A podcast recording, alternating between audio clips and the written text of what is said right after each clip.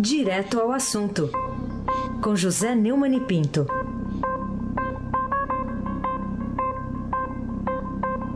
Oi, Neumani, bom dia. Bom dia, Raíssen Abac, o craque. Bom dia, Almirante Nelson e seu pedalinho. Bom dia, Diego Henrique de Carvalho. Bom dia, Moacir Biasi. Bom dia, Clã Bonfim. Emanuel, de volta ao trabalho. Alice Isadora, nos braços de Morfeu, me parece. Bom dia, Carolina Ercolim, que também está gozando férias. Bom dia, ouvinte da rádio Eldorado 107,3 FM. Aí se abaque o craque. Bom, Neumann, o assunto ainda a tragédia lá de Brumadinho. Vamos começar falando do aspecto econômico, financeiro. Ações da Vale ontem caíram 24,5%. A empresa perdeu quase 72 bilhões de reais em valor do, no mercado acionário. Foi a maior queda da história, depois lá da catástrofe do córrego do feijão. Quer dizer, é, será que ainda compensa economizar em segurança diante de uma perda desse tamanho, Neumann? Os números são impressionantes, porque você veja o seguinte: até agora, nós é, temos a, a, notícia de que foram aplicados 12 bilhões de reais em multas. É, temos também a notícia de que a Vale não paga a multa. Então essa é a primeira questão. Então não adianta você cobrar 12 bilhões de multa se a multa não é paga. Em segundo lugar, esses 12 bilhões parecem troco de igreja, né? É, quando você compara com o fato de que a empresa, por causa da sua negligência, por causa da sua é, arrogância, é, foi a responsável por um desastre que matou centenas de pessoas se, se se confirmarem que os desaparecidos não voltarão. Né? Ah, então você veja que é um, um, dinheiro muito forte, muito grande, é, um, é, um, é uma grande. É, é, um lucro enorme, é, um, é uma ganância que se justifica pelo tanto de dinheiro. E, e, e, embora não, não se justifica, se explica, não se justifica. É, pode me corrigir, Raíssen Abac. Então, a, por esse tipo de, de, conta que a gente faz, a gente vê claramente é, que o assunto é ganância, o assunto é dinheiro. Agora eu quero é, te avisar, Raíssa, hum. que o, o portal do Globo acaba de publicar que já foram presos pela polícia de São Paulo alguns dos técnicos responsáveis pelo responsabilizados pelo pelo pelo desastre do córrego do Feijão. Então já não há mais em relação a Mariana aquela comparação com a, o caso lá de, de, de Mariana, né, do Feijão com Mariana. Se confirmada a notícia do Globo, ainda não vi no, no portal do Estadão, ainda não tem. Ah, entrou é, agora, Neumann? Pelo menos, é, entrou. Tá, então, tem o um nome aqui, Makoto... Então, dando notícia é, Makoto Namba fala, e André fala. Yun Yasuda foram presos agora há pouco, em Moema e na Vila Mariana. São técnicos, agora vamos ver como é que vai ser a punição é, em relação aos dirigentes da empresa. Né? Aí sem abaque, o craque. Muito bem. Ô Neumann, é, a, essa tragédia aí, a gente falou de um aspecto dela, que é esse aí que você falou do mercado acionário, e tem outro, né? Descendo o Paraupebas, numa velocidade de 1 km por hora, os rejeitos de minérios chegarão à represa de Três Marias, no Rio São Francisco, em 15 de fevereiro, segundo técnicos do CPRM.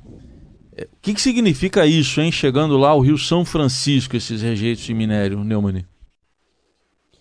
Bom, o, o diretor lá da, da Vale, que deu entrevista é, coletiva ontem, né, o Luciano Ciani, ele disse que a empresa vai montar, a partir de hoje, uma cortina de contenção no Rio Paraupeba, na altura da cidade de Pará de Minas, para evitar que chegue a Três Marias.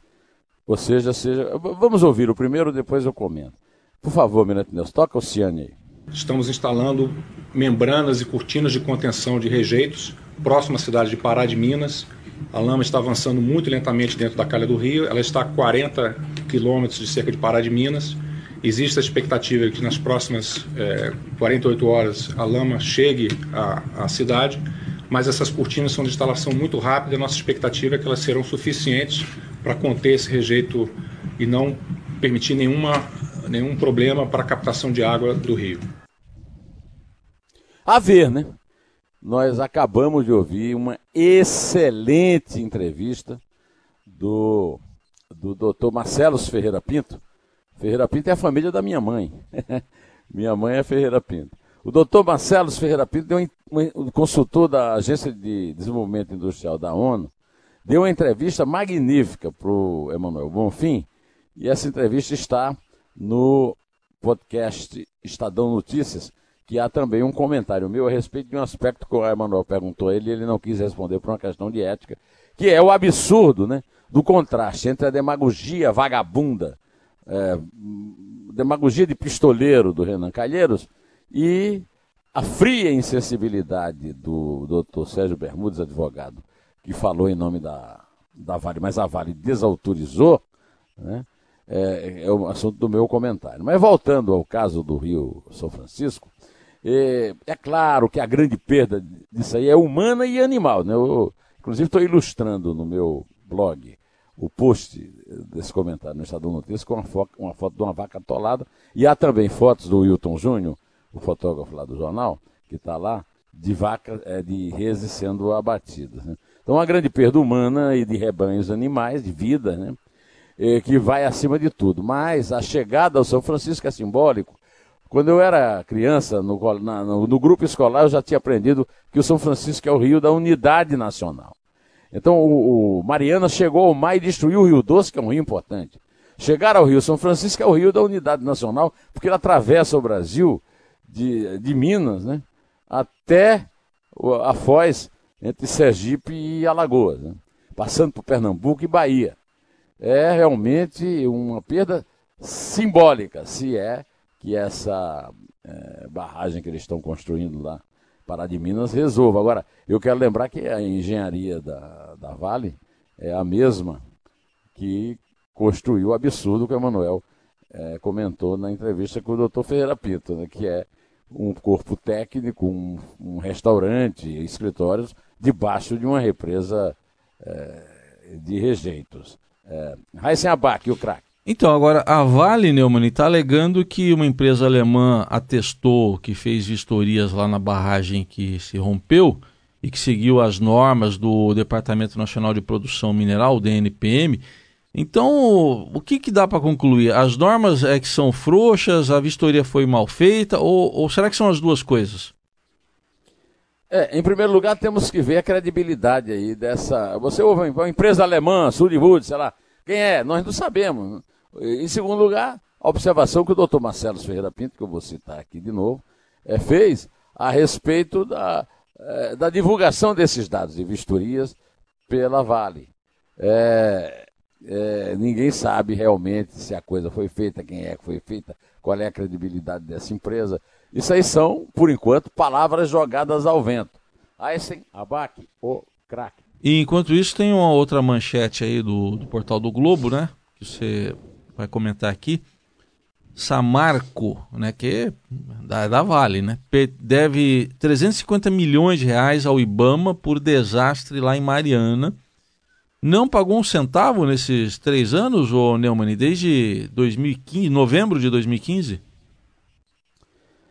Bom, pela frieza, pela insensibilidade, pela desumanidade, pela falta de, de do mínimo de é, até de racionalidade do advogado Sérgio Bermudes, você pode calcular o tamanho da, é, da forma estúpida com que a Vale do Rio, a Vale, aliás, não é mais Vale do Rio Doce, trata esses assuntos é, da, de, de, suas represas de rejeitos e da própria atividade da mineração como um todo. Né?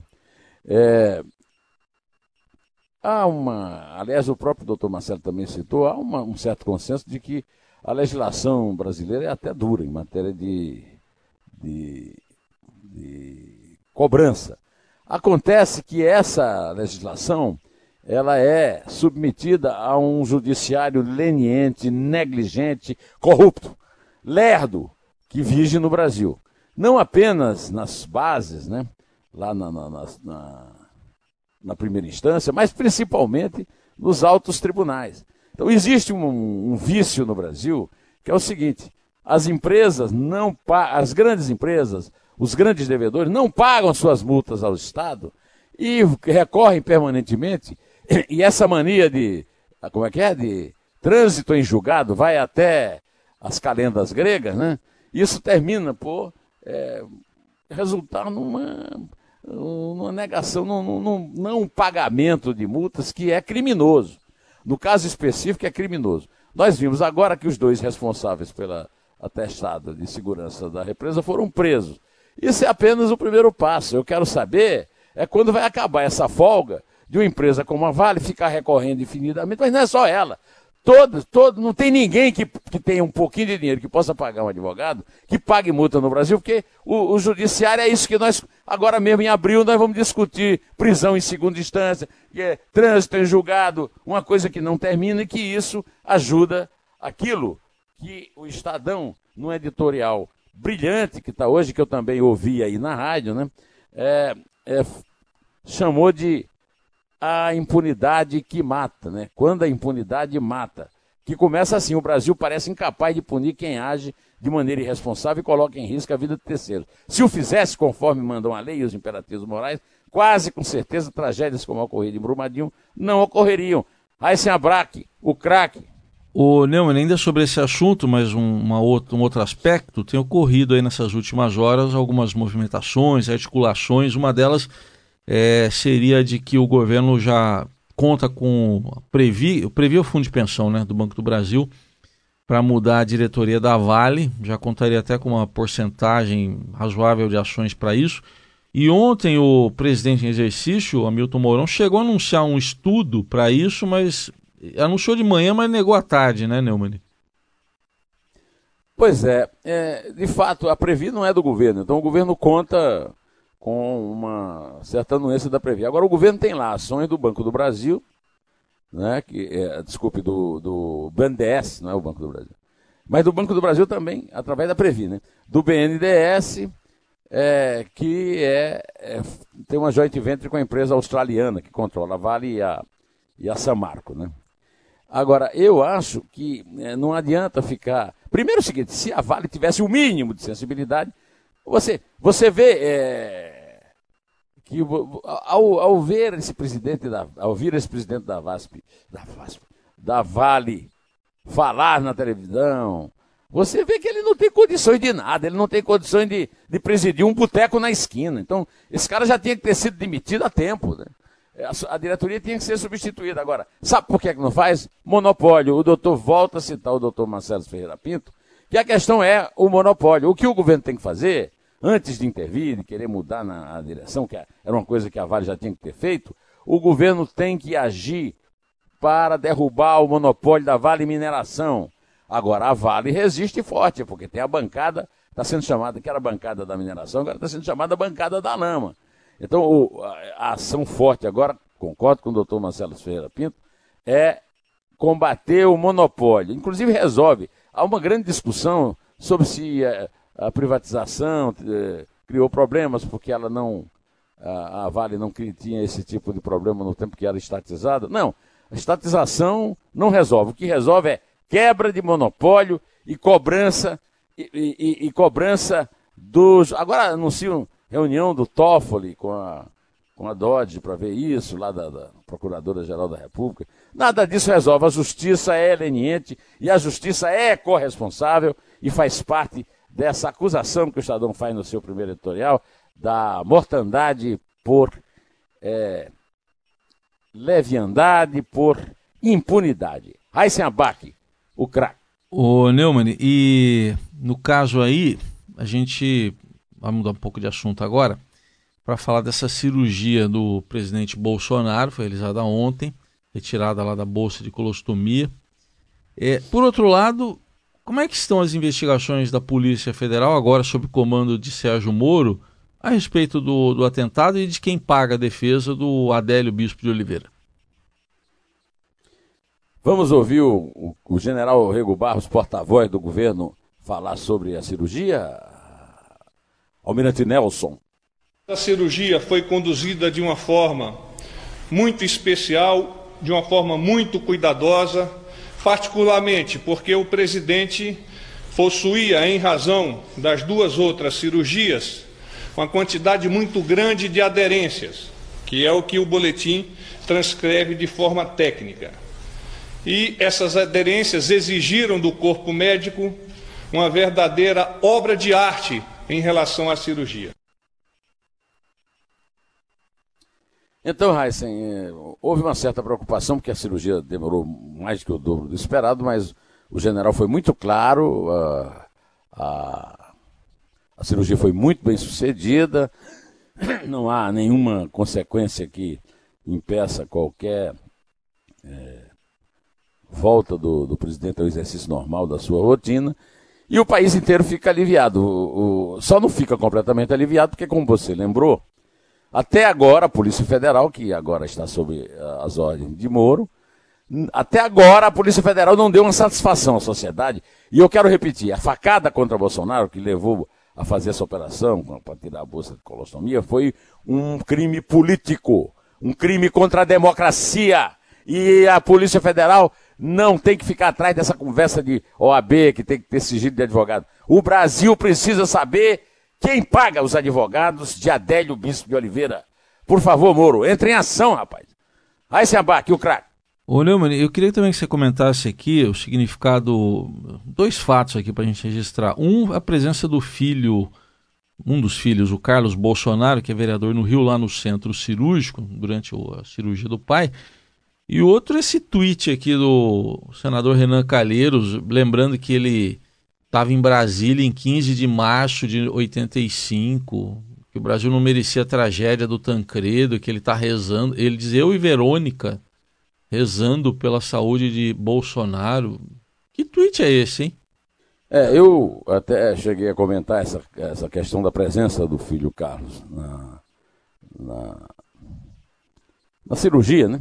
Hum, isso não é recomendável. Aliás, o, o próprio Tancredo foi vítima disso quando entrou muita gente na cirurgia. Rapaz, aparece um monte de recado aí de bolsonarista dizendo que o filho está lá para o filho tá lá para acompanhar alguma possibilidade do médico errar. Você já imaginou, rapaz? As coisas, as hipóteses absurdas que a paixão leva as pessoas a, a... Agora não vou mais comentar isso, porque no dia 1 de fevereiro o senhor Carlos Bolsonaro tem que voltar a ocupar a cadeira dele lá na, na Câmara dos Deputados, que ele foi eleito para isso, lá no Rio é, na Câmara dos Vereadores, desculpe, do Rio de Janeiro. Bom, em relação a uma coisa muito mais grave, é, vou deixar, vamos deixar essa história para o Bolsonaro resolver com o seu pátrio poder, porque esse é o problema dele, não é meu. De qualquer maneira, uma coisa muito mais grave é que eu li o tweet é, de Renan Calheiros, e eu faço questão de reler para você, para os ouvintes da Rádio Eldorado. Estávamos em Brasília na madrugada de 15 de março de 1985. O Brasil não merecia a tragédia de Tancredo Neves. Agora eu e Verônica estamos rezando pela saúde de Jair Bolsonaro, certos de que sua recuperação é melhor para o país. Nos solidarizamos com a família e torcemos por sua saúde. Aparentemente é um e-mail puxa-saco, portanto desnecessário. Na verdade, não é. Há uma certa risada sardônica por trás dele. Em primeiro lugar, vamos registrar o machismo coronelista eh, do senhor Renan Calheiros, ao dizer eu e Verônica. Verônica e eu. A tua mãe não te ensinou a respeitar as mulheres, ô Renan Calheiros? Em segundo lugar, é, a lembrança do, da tragédia do Tancredo é absolutamente desnecessária, cínica, estúpida e, e, e reflete o caráter da pessoa que assina. Ele disse que o Brasil não merecia a tragédia do Tancredo Neves. A tragédia já houve, o Brasil perdeu todas as esperanças com a morte do Tancredo Neves. Agora, o Brasil não merece é o Renan Calheiros na presidência do Senado de novo. Pelo amor de Deus, ai sem abaque, o craque. E para a gente fechar, vamos falar sobre a Alerj de novo, a Assembleia Legislativa lá do Rio, porque três contas ligadas a uma assessora do, do presidente da Alerj, André Ceciliano, que é do PT, receberam 448 mil reais em depósitos de uma empresa do deputado federal eleito Gelson Azevedo, que é do PHS, que é aliado dele. O que, que dá para falar sobre esse caso mais um lá da Alerj? Em primeiro lugar, a reportagem não dá conta, mas o André Siciliano é irmão do Marcelo Siciliano, que é que está no rolo lá da, da, das milícias acusadas da morte de Marielle, né? Marielle Franco. Em segundo lugar, é, há uma reclamação muito grande porque é uma concentração em torno da, da questão do Fabrício Queiroz, que é um ex-assessor do Flávio Bolsonaro, que é deputado estadual e daqui a uma semana será senador, né? Senador eleito.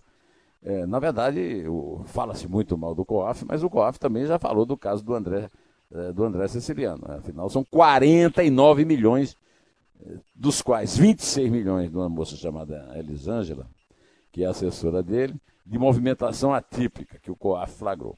E agora, é, nós temos a notícia, também dada no Globo, de que três contas ligadas a uma assessora do presidente da Assembleia receberam 448 mil reais em depósitos de uma empresa do deputado federal eleito Gelson Azevedo, do PHS, aliado do siciliano. As transferências aconteceram entre janeiro de 2011 e maio de 2017. E a maior parte, 275 mil, aconteceu no período eleitoral de 2016.